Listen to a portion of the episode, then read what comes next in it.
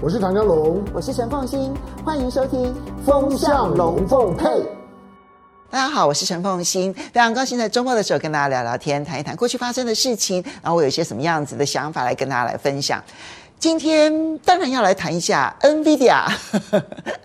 辉达哦，这家公司呢，真的是今年以来呢最亮眼的一家公司。虽然说呢，美国的科技公司呢，在今年以来整体表现还不错，但是呢，就以辉达大概是最光辉了。它今年以来到目前为止已经涨了一点六倍了吧？哈，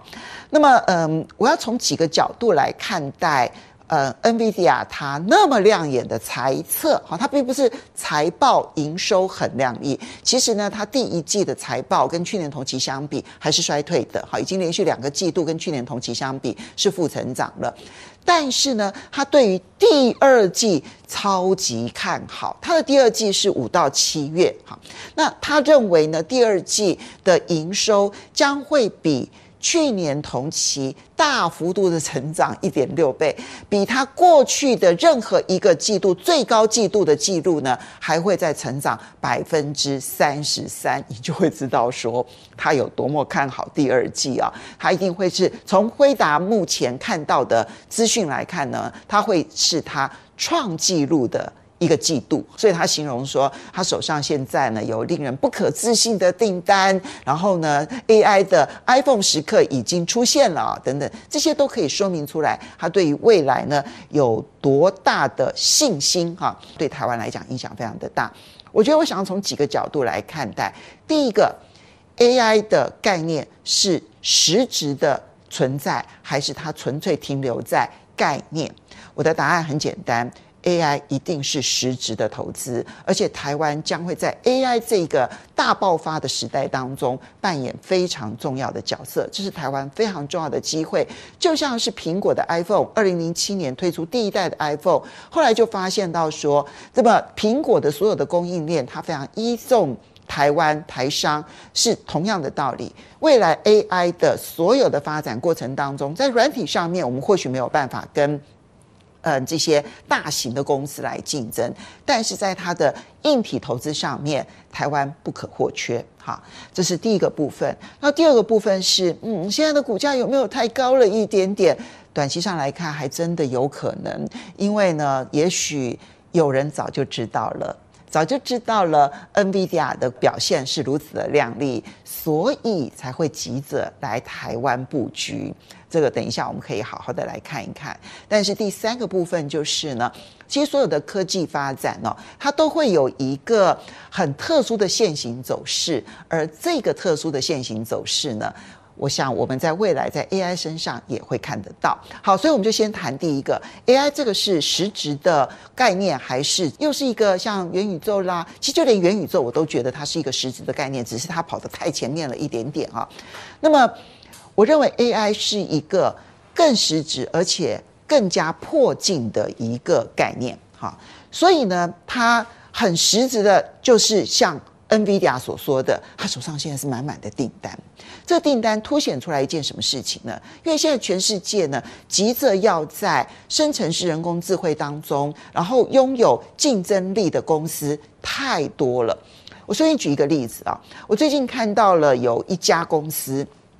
它也是这个嗯，这个大学啊，然后出来之后呢，创业的一家公司。这家公司呢，它也是发展生成式 AI，可是它只聚焦在设计师，就全世界的服装设计师，就全世界的服装设计师呢，你都可以登录，然后成为他的会员，那当然要付费哈，然后使用他的生成式 AI，然后接着你就可以呢，根据就是生成式 AI 当中的各式各样的图库，请注意这些图库都不是其他设计师的，哈，都是这个他们自己看到的公开的这些图库，你随便找一些样式啦。然后花色啦，然后或者是颜色啦，或者是图案啦，然后你随便给它搭配，搭配完了之后呢，它就会生出九个图案给你，然后接着就是就是服装了哈，然后你可以从这里面去挑选你觉得比较可能符合你想象，或者是说你觉得有意思的，然后接着你再把它挑出来之后，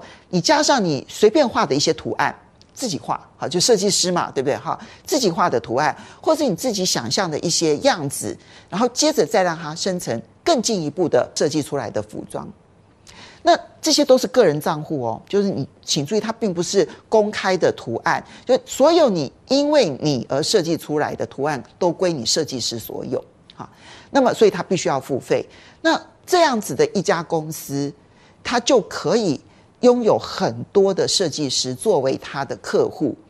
那他当然也需要去建立他的所有的资料中心。那光是这样子的一些新创公司，只是一个小型的新创公司，它可能在相关的投资上面就要做很多事情。那更何况，其实这类似的像这样子的概念型的这种新创公司，其实正是雨后春笋般的出现，哈。大型的公司，比如我们所熟悉的微软啦、Google 啦，他们都必须要有这些的发展，或者你看到中国大陆的百度啦，哈，或者阿里啦，他们都必须要做这些事情。除此之外，有太多小型的新创公司，它可能在一个领域当中，他发现说创意其实是很重要的，所以他就找到可以取代人类创意的生成式 AI 的这种利基点，然后因此去投资。其实。空间太大了，所以光是这一个，你看到不管是大型公司的需要，或者是小型的新创公司的需要，在人工智慧上面，它就必须要开始建立它的基础设施。那什么是它的基础设施？AI 的晶片啦，然后这里面的伺服器、资料中心啦，所有的相关建制其实都很需要。那你说这些是不是已经看到了订单呢？NVIDIA 就是告诉大家说，我已经看到了不可思议的订单。NVIDIA 拿到了这些订单怎么办？他就只有到台湾来下单了。所以 NVIDIA 是台积电很重要的客户，当然你就可以想象得到，台积电可能就可以拥有这一批很重要的订单，而不是只有 NVIDIA。因为呢，在 AI 晶片上面，另外一个重要的竞争对手是超微，而超微的。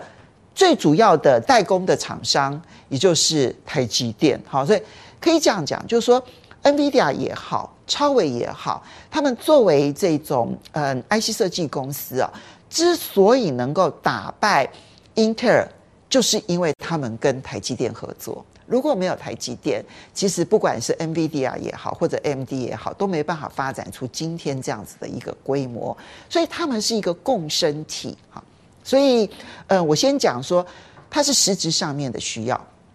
而这个实质的需要呢，已经出现了，我们就会看到很多公司的高光时刻就要出现了。不管是台积电也好，或者你可能看到伺服器的建制的一些相关的厂商，或者一些只要你你能够找得到理由的厂商，我想在最近这一段期间表现都非常的好。但是呢，我要提醒大家的是。任何技术，它都会有一个在股价反应的模式。这个模式是什么呢？就是一开始的时候呢，因为当题材一出现的时候，市场上的反应会非常的快，它就会像是喷火箭一样的，嘣，爆冲到高点。但是到了高点之后呢，大家仔细就开始检视营收，就发现说，诶，有些人没有拿到订单呐。有些人看来没有未来性啊，而有些人的订单很多，这个时候呢，就会开始有一些公司，因为实际上面只是想象的题材，根本没有看到实质的营收的时候，就会出现股价的崩跌，它就会开始淘汰掉一堆这一些其实只是搭便车的公司。最明显的例子，我想从台湾的角度来看，两千年的网络泡沫就是这样的例子。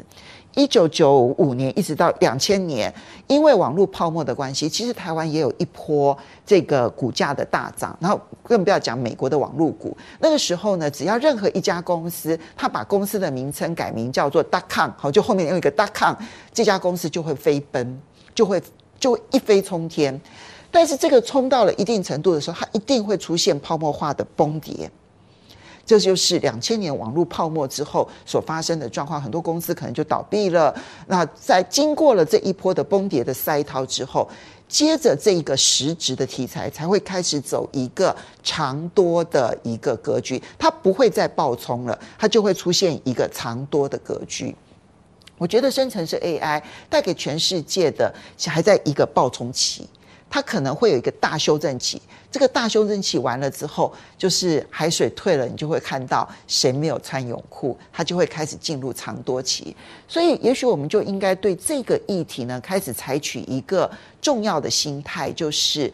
暴冲的时候是一种心态，但一旦这个崩跌的时候，我们心里做好准备，因为它是一个长多的格局，所以呢，实质上面可以拿到订单的公司就要抱牢了，可以有一个长多的一个格局。台湾一定有很多公司有实质拿到订单的，这些公司未来它会长期的跟随着 AI 这个议题而成长。就像二零零七年的时候，台湾有许多公司跟随着 iPhone 成长而成长，是一样的道理。我觉得我们其实可以去观察过去在苹果公供应链上面有哪些公司有了这样子的一个长多格局？我们未来可以找到一些公司跟着 AI 的这个情势，它会有一个长多的格局。不过最后我要提醒一件事情：最近的暴冲啊，突然就会让市场发现一件事情。上个礼拜外资为什么会突然的大量买进台北股市？自营商为什么有一些公司突然的大量买进这个台北股市的股票？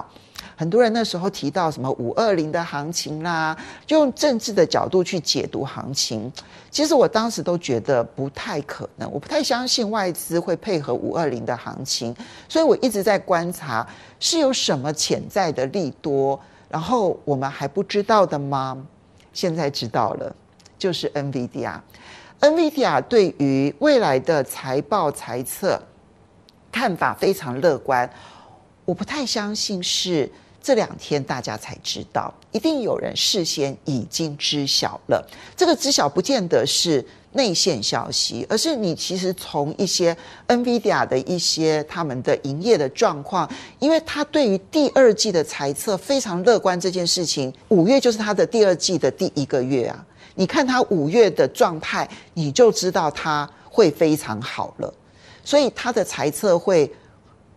爆发式的乐观这件事情，我相信上礼拜应该已经有一些外资、有一些行业内的人可能都已经知道了。所以从上礼拜开始，外资不断的买超台股，尤其以买台积电啦等等相关的公司作为主轴，恐怕是已经在。不断的实现 NVIDIA 的这一次的利多，当然它可能比预期还要更好一些，所以它还有一小波。不过它比较是在走利多实现的这一个最后的这一段哈，那么它可能就会有一小段的修正。修正完了之后，我还是认为，不管是 NVIDIA 也好，或超微也好，就是。生成式人工智慧到底会带来多大的商机？现在我相信很多的投资机构都在计算，我觉得计算的结果恐怕都会小看了这个生成式人工智慧所带来的商机。因为就像我刚刚所说的，